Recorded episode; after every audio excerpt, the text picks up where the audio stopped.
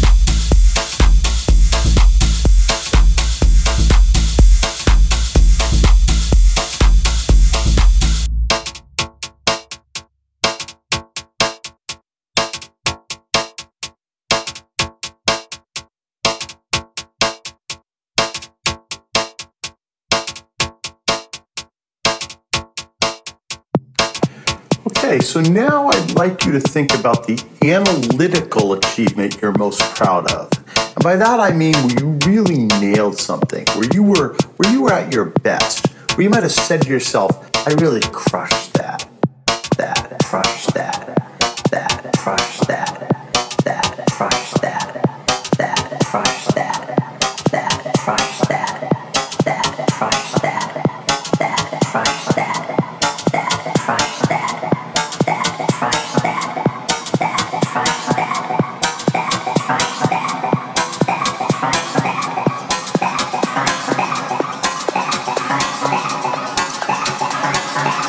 I really